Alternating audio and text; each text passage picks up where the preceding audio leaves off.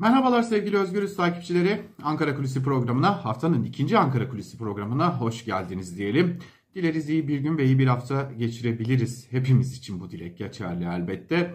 Şimdi malum son günlerde, son zamanlarda e, özellikle muhalefet hem erken seçim çağrısı yapıyor. Hatta CHP lideri Kılıçdaroğlu tarih bile veriyor. Ben Eylül ayında seçim bekliyorum diyor. Ee, Ankara'da bu sıralarda özellikle yapılan zamlar e, malum asgari ücrete, emekliye, memura yönelik her ne kadar günü kurtarmaya bile yaramasa dahi e, beklenmedik oranlarda yapılan zamlar sonrası e, tabii buradaki beklenmedik de iktidardan bunu beklememe anlamında yoksa işçinin, memurun, emeklinin hak etmediği anlamında değil elbette. E, yapılan zamlar sonrası atılan bazı adımlar sonrası ve hatta bir de Yüksek Seçim Kurulu'nda e, bir takım çalışmaların başlatıldığı, özellikle elektronik seçim konusunda bir takım çalışmaların başlatıldığına dair bazı iddialar e, bir baskın seçim ihtimalini gündeme getiriyordu. Tabi bu baskın seçim ihtimaliyle birlikte bir başka konu tartışılıyordu. İyi de AKP seçim yasasını değiştirecekti. Barajı %10'un altına çekecekti. Zira MHP %10'un altında kalacak gibi bir takım iddialar vardı. Buna karşın bir diğer iddiada e, şuydu ki HDP'nin %10 e, barajının varlığı nedeniyle etrafında bir kenetlenme yaşanıyor. Eğer biz bu barajı aşağı çekebilirsek e, HDP'nin etrafındaki kenetlenmeyi de dağıtır. Muhalefet bloğundan belli oranlarda oyların dağılmasını sağlarız gibi de bir matematiksel hesap olduğu da yine iddia ediliyordu AKP'nin aklında.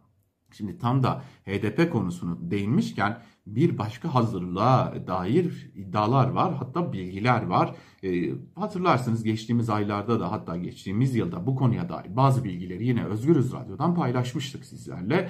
E, malum AKP Milliyetçi Hareket Partisi ile e, derin bir işbirliğine girişince hatta AKP ile MHP'yi e, belki ismen olmasa da e, ya da cismen olmasa da ismen e, olmasa da e, politik olarak birbirinden ayıramaz hale gelişimizle birlikte esas sorulardan biri şuydu. AKP Kürt seçmeni kendisini nasıl izah edecek?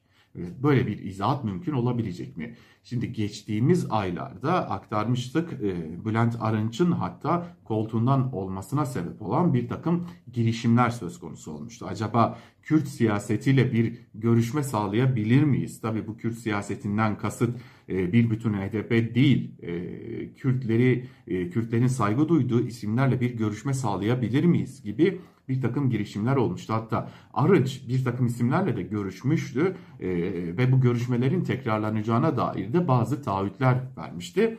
Ve o görüşmelerin akabinde de çıkıp bir televizyon ekranında e, hem Osman Kavala hem de Selahattin Demirtaş'ın neden tutuklu olduğuna dair sorular sormuştu. Ve e, akabinde de önce MHP lideri Bahçeli'nin hışmına uğramış. E, işin sonunda da koltuğundan Yüksek İstişare Kurulu koltuğundan olmuştu.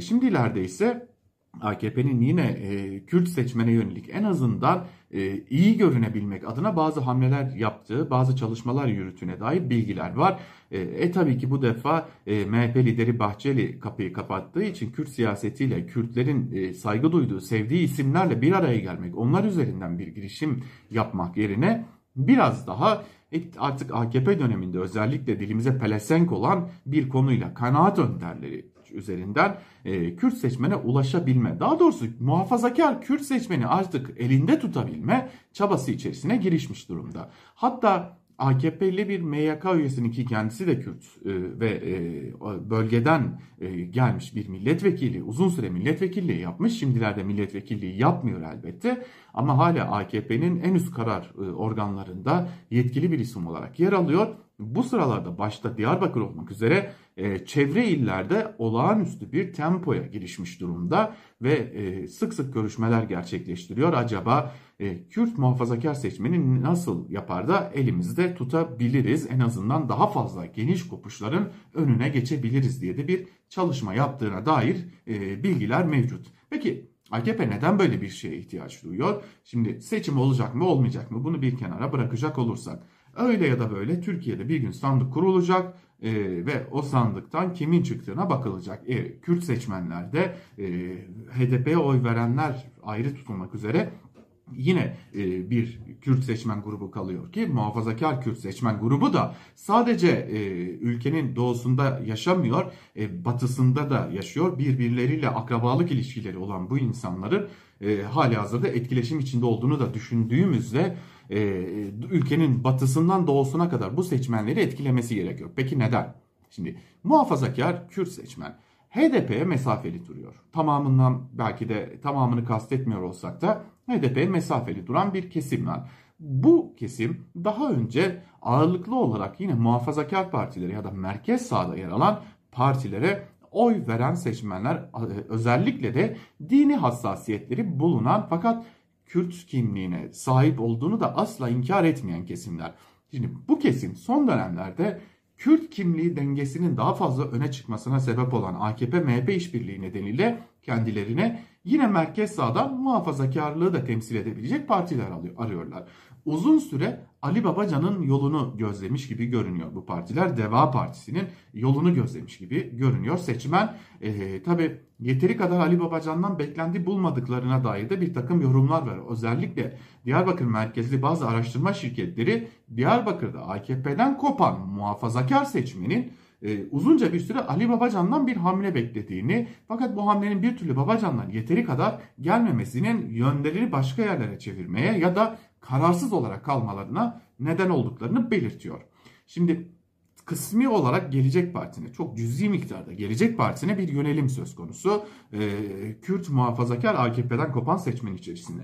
Yine dikkat çekicidir ki Burada CHP'ye de bir yönelim söz konusu. Yani Cumhuriyet Halk Partisi'ne de nispi oranda, küçük oranda da olsa bir yönelim olduğu belirtiliyor. İşte AKP bu tablodan rahatsız olmuş olacak ki e, bu durumu toparlamak amacıyla bir takım yeni çalışmalara girişmiş durumda. Temaslar kurmaya çalışıyor. E, hatta e, önümüzdeki günlerde bakanlar düzeyinde de bir takım açıklamaların gelebileceği özellikle Kürtçe, Kürt diline yönelik bir takım açıklamaların gelebileceği e, hatta ziyaretlerin gerçekleştirilebileceği belirtiliyor. Fakat işin ilginç tarafı tüm bunlar yaşanırken AKP bir yandan Kürt seçmenle, muhafazakar Kürt seçmenle kendi ilişkisini geliştirme çabasına girişmişken bir diğer yandan ilginçtir ki İçişleri Bakanlığı'na bağlı valiliğin ve aynı zamanda Büyükşehir Belediyesi'ne e, Selçuk Mızraklı yerine atılan kayyımın e, yaptığı bir icraat tartışılıyor Diyarbakır'da. Diyarbakırlılar açısından önemli olan bir yerde e, MHP lideri Devlet Bahçeli'nin adına bir e, hatıra ormanı oluşturuluyor. Hatta bunun çalışmaları da başlamış durumda. Şimdi bu sıralarda Diyarbakır'ın konuştuğu tek konu bu. E, bu olmamalı zira e, Kürt seçmenle MHP'nin arası hiçbir zaman iyi değildi. Diyarbakırlı seçmenle e, MHP'nin arası hiç iyi değildi diye yorumlar yapılıyor. Özellikle bölgede faaliyet gösteren e, Kürt partilerinden çok net tavır e, ortaya konuluyor. Çok net açıklamalar geliyor. Hatta Cumhuriyet Halk Partisi'nden de bu konuya ilişkin e, bir takım açıklamalar, bir takım girişimler olduğunu biliyoruz. Hatta bunu provokasyon olarak nitelendiren bazı siyasi grupların olduğunu da biliyoruz. E, o zaman bir yanda Kürt muhafazakar seçmenle ilişki kurmaya çalışan AKP, bir yanda da MHP lideri Bahçeli adına hatıra ormanı oluşturmaya çalışan valilik ve e, İçişleri Bakanlığı'na bağlı bir valilik diyelim. E, bu konunun yorumunu da size bırakmış olalım. Bakalım önümüze eninde sonunda sandık geldiğinde o sandıktan muhafazakar Kürt seçmen adına nasıl bir sonuç çıkacak? Bugünlük de Ankara Kulisi'ni böylelikle noktalayalım. Bir başka programda yine Özgürüz'de görüşebilmek umuduyla diyelim. Hoşçakalın, iyi günler.